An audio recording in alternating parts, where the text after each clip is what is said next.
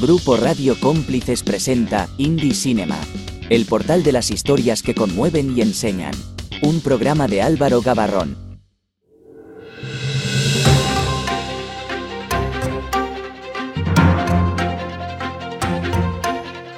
Director de cine Christopher Nolan elogia a A24 por su labor al producir cine independiente de calidad. El Festival de Cine Independiente de Barcelona, La Alternativa, ha celebrado ya su 30 aniversario. La gran cita con el cine de autor en Cataluña se inauguró el viernes pasado con una edición llena de actividades y homenajes que mantienen su compromiso con el talento emergente. Bienvenidos a todos, soy Álvaro Gabarrón, director, guionista y productor. Estáis escuchando Indie Cinema, un programa creado precisamente para dar voz al cine independiente, ese cine oculto que está lleno de joyas.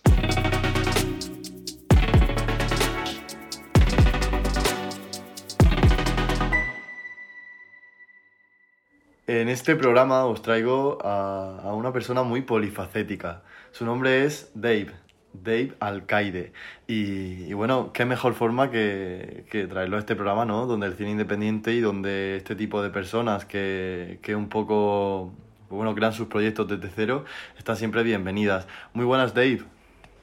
Buenas, eh, ¿qué tal? Muchas gracias por invitarme y un placer estar aquí. Muy, muy bien. Eh, gracias a ti. Eh, quiero preguntarte mm, qué importancia tiene el cine independiente para ti, ¿no? Porque bueno, en este programa pretendemos dar voz a, ese cine y tú, que, es, que lo haces eh, tú mismo, cuéntanos. Para mí el cine independiente, además de que lo valoro mucho y me encanta, eh, pienso que, que, se debe valorar muchísimo más de lo que se valora porque es donde están realmente las obras de arte, porque lo demás prácticamente hay mucha gran cantidad de cine comercial que ya no está llegando a nada, ya es algo lo cual suena repetitivo y monótono. Sin embargo, en el cine independiente logramos ver grandes obras y logramos ver esa originalidad, ese toque diferente de cada director y por ello diría que amo el cine independiente y lo apoyo al 100%. Es un cine sacado de la propia vida. Eh, háblanos de ti, ¿cómo fueron tus inicios en el cine? Bueno, yo empecé, yo actuando, llevo desde que era pequeño, siempre me ha encantado actuar, siempre me ha encantado estar delante de la cámara, pero eh, también me, puse a lo que es eh, delante de la cámara, ya que soy muy polifacético en muchos aspectos. Me encanta tanto la fotografía como el cine, escribir. Entonces, como estoy en tantos lados y en tantos ámbitos, eh, fui poco a poco comenzando primeramente de actor, después continué de director y ahora mismo estoy haciendo ambas cosas. Cuando toca dirigir, dirijo, cuando toca actuar, actúo lo que me va llevando la vida. Podríamos decir que eres un director. sí. bueno, eh, ¿qué películas y directores podrías decir que te han marcado? A ver, si tengo que hablar eh, de, por ejemplo, de cine español, hay muchos. Pero realmente yo empecé por el cine americano. Yo empecé con Stanley Kubrick, realmente.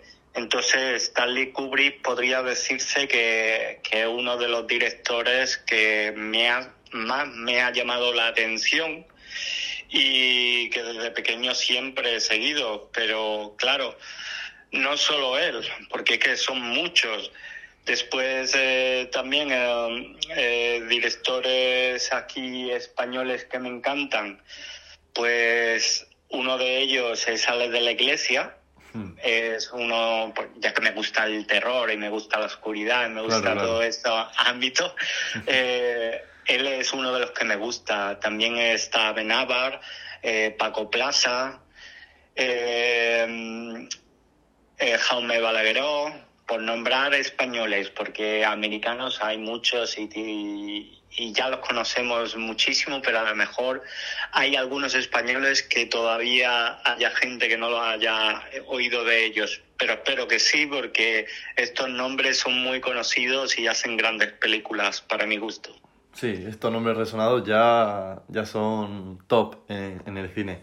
¿Comenzaste haciendo proyectos tú solo? ¿Fue con amigos? ¿Fue en la universidad? ¿Cómo, cómo fue tus inicios cogiendo una primera cámara? Pues lo que es dirigiendo, si te refieres a lo que es dirigiendo, eh, empecé con un grupo de, de gente que también eh, le gustaba el cine, amigos, nos fuimos reuniendo poco a poco y empezamos eh, a crear cine. Sobre todo yo escribo mis propias historias porque ya que soy escritor me gusta crearlas, aunque también siempre estoy abierto a nuevas ideas y nuevas historias. Y en cuanto a lo que es eh, ahora mismo, eh, ya tengo un equipo más o menos formado de profesionales y estoy muy encantado de poder trabajar con ellos y de poder continuar haciendo cine. Qué bien. ¿Y por qué el cine y no, y no otra cosa? Porque el cine no solamente es eh, un arte muy grande y que llega a todo el mundo, sino que encima del cine te ayuda a meterte en, en, mundos que nunca jamás en la vida podrías llegar a pensar que existen. Pero sin embargo, cuando te adentras en ellos, llegas a, a, tocarlos, llegas a verlos, a sentirlos, uh -huh. llegas a crear un, un, modo de personaje, un modo de historias que es que parece que las estás viviendo y estás allí, aunque sean irreales, te la estás creyendo y la estás sintiendo y eso me parece algo increíble, que puedas hacer a alguien feliz o hacer a alguien llorar o a alguien pasar miedo o a alguien reír. Es algo maravilloso, la verdad. Claro, la facilidad que, que bueno, el poder verlo y, y, sentirlo, pues eso no te lo da pues la escritura, otras cosas que sí, que también puedes llegar a sentir, ¿no?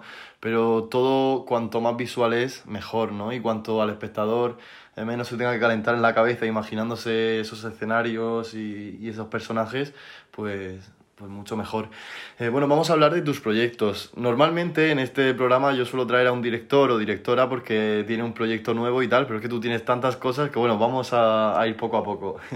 porque has trabajado en más de nueve cortometrajes como director, en una película también que bueno, ahora hablaremos de ella y más de 12 trabajos como actor. Eh, ¿Cuál podrías decir que, que, de todo lo que has hecho como director y como actor, eh, con qué te quedarías si tuvieras que quedarte con algo? Que es difícil, pero ¿con qué te quedarías? ¿Y por qué? A ver, eh, cada proyecto es como una escalera, va subiendo escalones, entonces es difícil quedarte con alguno y decir este es mejor o este es peor, pero sí podría decirte, por ejemplo, de actor. De actor, el nuevo proyecto que voy a presentar próximamente es Liberación, que está dirigido por Miguel García Bernal hmm. y también es, está creado por... Eh, eh, JH Lely. Y este proyecto a mí me llamó mucho la atención porque mm, es un drama muy oscuro, pero tiene ese toque de luz. Es como una mezcla de oscuridad y de luz y se ha trabajado tanto y, tan, y se ha perfeccionado tanto y ha adentrado tanto en ese personaje que, que es que este proyecto que se llama Liberación para mí me ha llegado tan adentro que puedo sentirlo todavía porque es reciente y diría que de actor tengo que nombrar a este proyecto como mm. uno de mis seleccionados en este caso. Y de director me es mucho más difícil elegir uno, pero podría decirte que actualmente los dos proyectos que voy a presentar son en este caso Viles, que fue difícil porque Piles debería haberse rodado en época COVID, pero cayeron todos los patrocinadores y es un proyecto que he luchado muchísimo, muchísimo, muchísimo. Y es un thriller, se podría decir, psicológico con tintes de terror, que me ha costado la vida hacerlo, pero he luchado y he dado todo mi alma para poder tenerlo y se podrá presentar este año. Entonces, Viles para mí es el proyecto que nombraría ahora mismo, pero estoy acabando otro que es El Amor Sin Límite, que fue un placer para mí dirigirlo y tendría que nombrarlo porque es de la escritora Ángeles Arias Machado, que es de aquí también del pueblo, que escribió ese libro y quería convertirlo en cortometraje, me llamó a mí y la verdad hemos luchado también muchísimo por ese proyecto y tenía que también nombrar El Amor Sin Límites, que también eh, se estrenará, vamos, está en postproducción, pues también eh, poco a poco estará listo pronto. Así que esos son los proyectos que podría nombrar. Qué bien, está muy vivo y, deseando, deseando ver esos proyectos. Y además qué curioso, ¿no? El que, el que, bueno, uno de ellos se ha basado en un libro de alguien de allí, de, de tu mismo pueblo. Qué bonito cuando, cuando el arte en sí se, se fusiona. Eh, ¿En qué te inspiras a la hora de, pues, de escribir una historia? Porque también has escrito historias propias como guionista.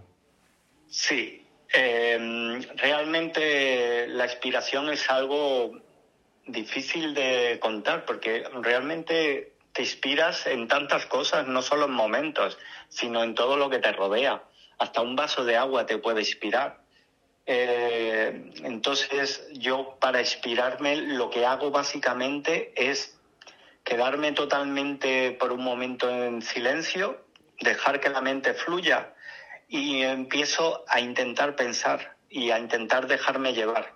Cuando me dejo llevar por la historia, poco a poco me voy adentrando en ella y cualquier cosa que vaya viendo durante los días siguientes se me van ahí ocurriendo cosas para inspirarme en esa historia. Hmm. Entonces me voy a inspirar en todo, en todo lo que vea, en todo lo que sienta, en todo lo que pase, todo mi alrededor y todo lo, que me pase durante esos días van a estar reflejados en esa historia porque me van a ayudar a inspirarme.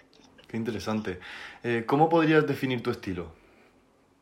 Mi estilo, pues una de las palabras que, más eh, dicen eh, de mi estilo es que cuando creo un cortometraje siempre tengo ese toque de, intensidad, de que son muy, muy intensos eh, y de que me gusta mucho de crear ese ambiente de intriga. Pero una de las palabras que siempre llevo conmigo es la oscuridad. Yo siempre le doy mi toque oscuro a cada proyecto mío. y... A ver, me estás me está escuchando, ¿no? Sí, sí. Vale, un momento. Vale, eh, seguimos. ¿Algún proyecto que, te supuso una gran carga a la hora de hacerlo? Bueno, ya has comentado anteriormente pues que ese en el que se te cayeron todos los patrocinadores fue un poco desastre. Pero ¿hay alguno que, que, en cuanto a proceso creativo y en cuanto a, al hacerlo hayas dicho tú, Jolín, ojalá hubiera sido todo más fácil? A ver, eh, todo proyecto tiene su complicidad. Entonces, muchas veces en la preproducción vas viendo cosas, te vas preparando para ello y lo dejas todo perfecto para que no tengan ningún problema luego. Hmm. Pero después cuando llegas en el rodaje siempre hay algo. Eso todos lo sabemos que siempre alguna cosilla nos cuesta o hay algo que nos cuesta más que otro, nos falta tiempo, tenemos que correr en algunos sitios, la iluminación se nos va, cuando, sobre todo con exteriores. Mi primer cortometraje se diría que fue uno de los que más me costó por eso porque era todo exterior prácticamente. Hmm. Entonces yo fue decir, venga, mi primer cortometraje, ¿qué hago? Todo exterior.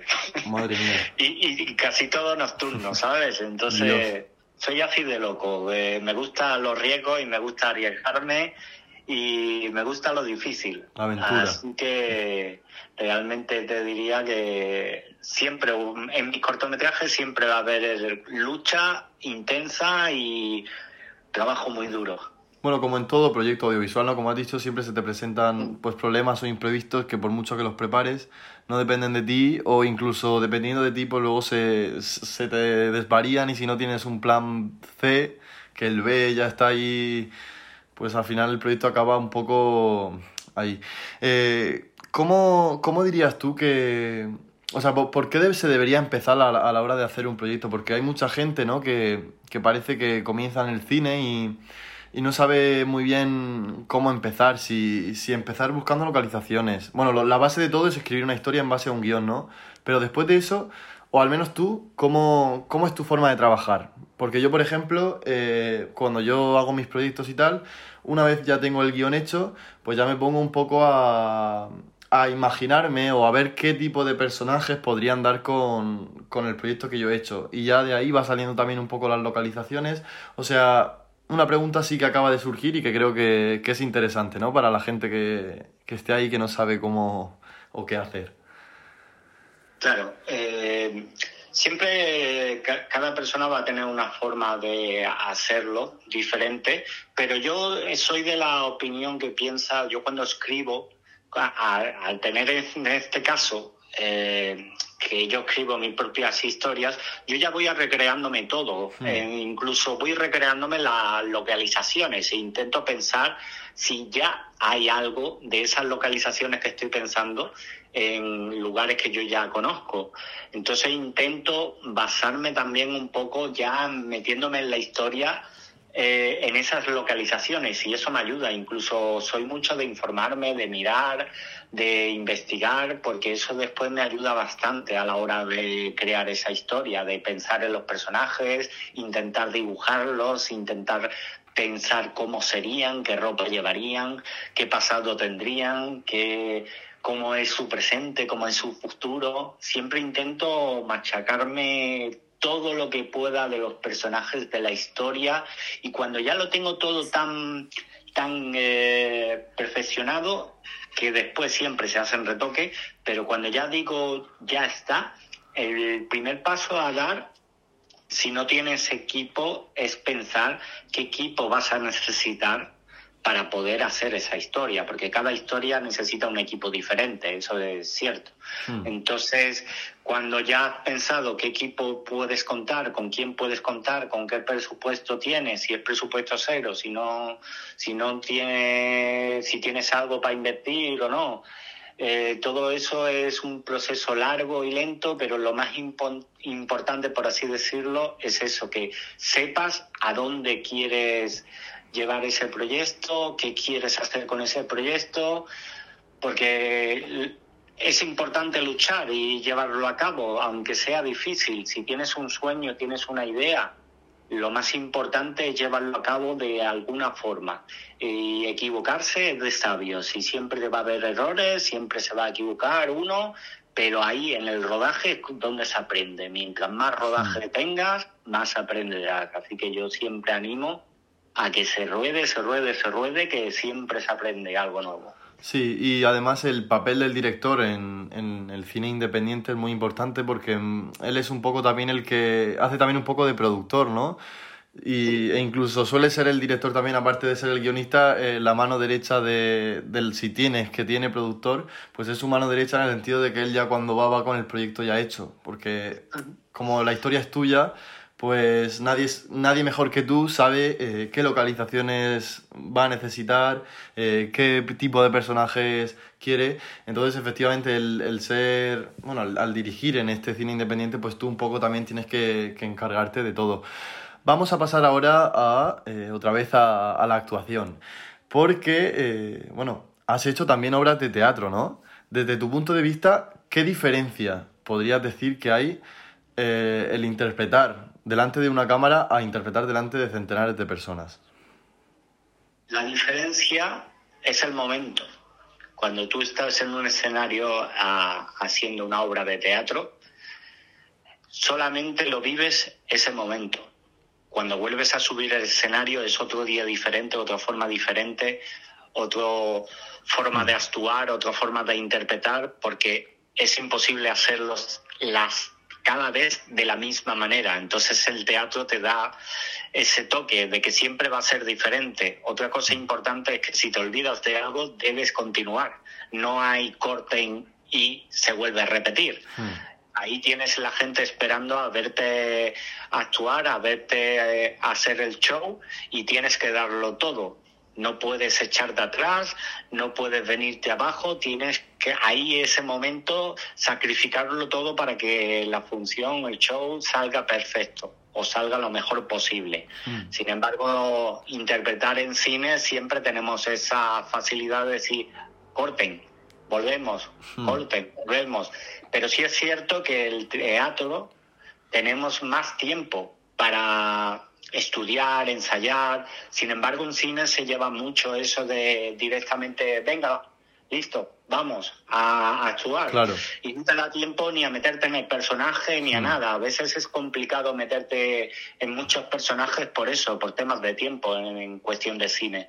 Entonces la diferencia de actuar en cine o en teatro tiene mucha ventaja y desventaja. Entonces cada, cada forma es diferente de actuar. Y es cierto que en cine todo se rebaja en expresión y en teatro todo la expresión se eleva para poder así por así decirlo como en teatro tienes tanta gente que te está viendo desde tanta profundidad tienen que ver toda tu expresión entonces la debes exagerar. Sin embargo en cine tenemos que hacer todo lo contrario sobre todo en los, en los primerísimos o primeros planos que no nos podemos mover nada. Sin embargo ese movimiento leve de ceja nos hacen expresar mil cosas Por lo que podríamos decir que en el cine esa libertad, más que en el actor, recae más en el director y en, en el teatro la libertad pues recae más sobre, sobre los actores que actúan en, haciendo obras teatrales, ¿no?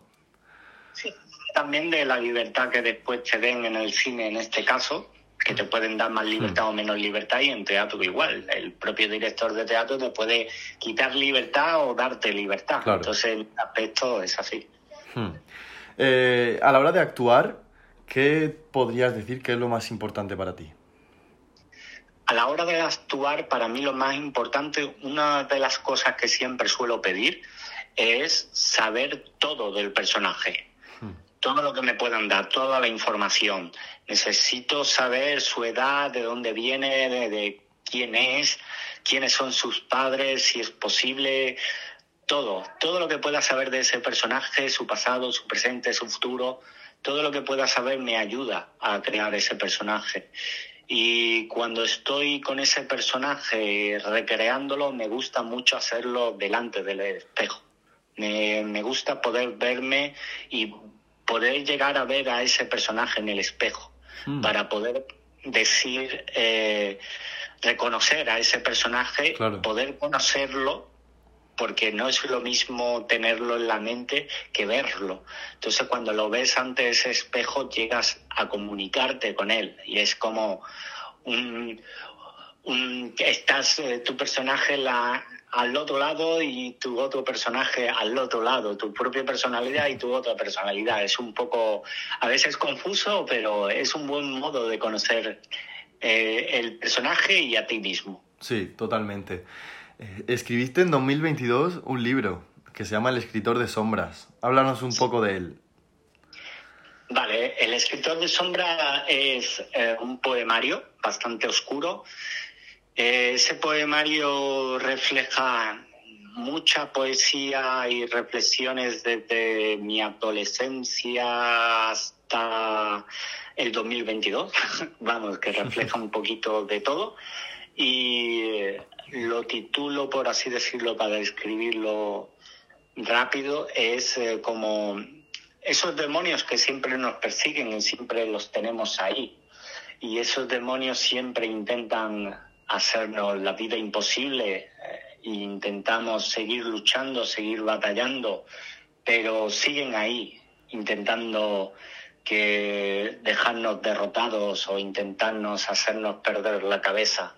Sin embargo, nosotros continuamos y continuamos luchando para continuar la vida misma, porque el escritor de sombras habla de eso, son todas nuestras sombras que nos persiguen y siempre nos perseguirán porque siempre van a estar ahí y nosotros somos los que decidimos dar ese paso hacia adelante y continuar la vida. Claro, qué bonito.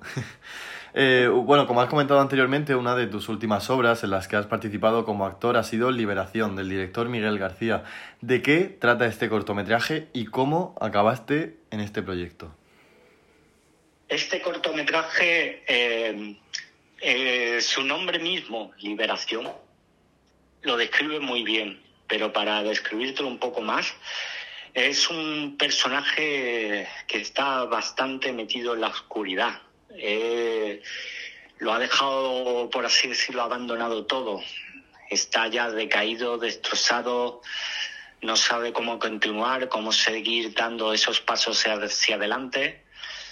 Entonces, como que esos demonios le están comiendo la cabeza, como bien dije antes, y esas sombras están ahí persiguiéndolo y no lo dejan avanzar. Sin embargo, este personaje poco a poco irá dando un paso hacia adelante, Hmm. para así describirlo de manera sin destapar nada. Sí, sí. La oscuridad está, vamos, presente en ti y en tu proyecto siempre, como has dicho. Eh, y ya, bueno, para, para comentar acerca de tus próximos proyectos, estás dirigiendo, no sé si vas a comenzar a dirigir un largometraje, ¿no? Estoy en temas de preproducción todavía, pero sí es el futuro. El futuro mío es dirigir ese largometraje que llevo ya bastante tiempo dándole vueltas, escribiendo, informándome, investigando. Así que sí, ese, mi futuro es eh, dirigir ese largometraje como sea. 11 partido de 11 se llama. Sí, ese es el título que tiene por ahora, ya que es un thriller que esconde un poco de todo, porque es thriller psicológico, paranormal y Mm. bastante oscuro e intenso, porque siempre la palabra intenso siempre acompaña a todas mis obras.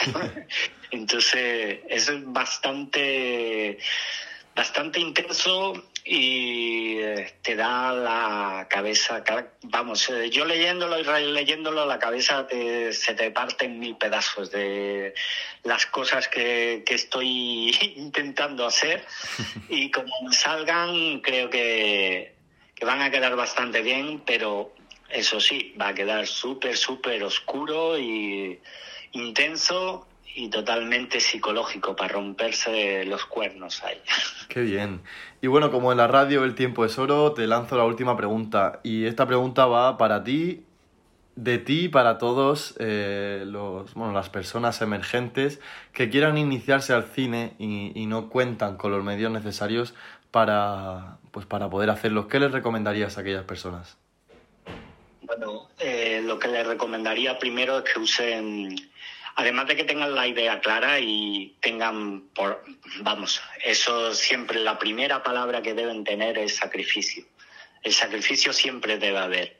Nada más que sepas que vas a sacrificar tu vida por ese proyecto, adelante con ello, adelante con tu sueño y hazlo. No lo dejes atrás, avanza siempre porque siempre habrá opciones y si tú tienes esa capacidad de decir voy a hacerlo y sigues adelante sacrificándolo todo, siempre llegarán esas personas para apoyarte.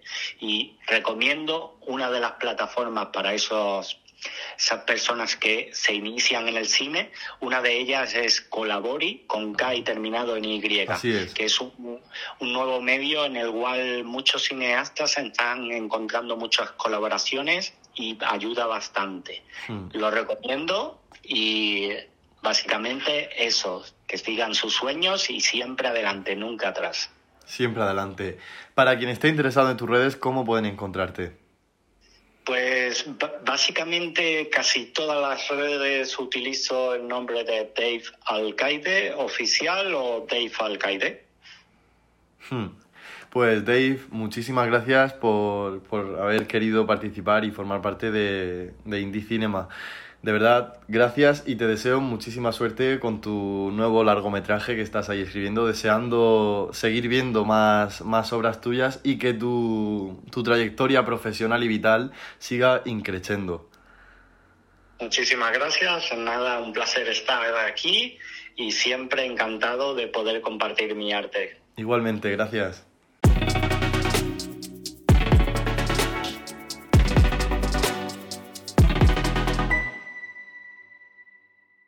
Para los más cinéfilos, este fin de semana tenemos dos estrenos. Heroico, un drama de David Zonana y Anatomía de una vida, una película de Justin Treat. Oyentes, gracias por haberme acompañado en este sexto programa. Nos volvemos a ver el jueves a las 6 de la tarde en Grupo Radio Cómplices, la radio donde el cine y la cultura siempre están presentes.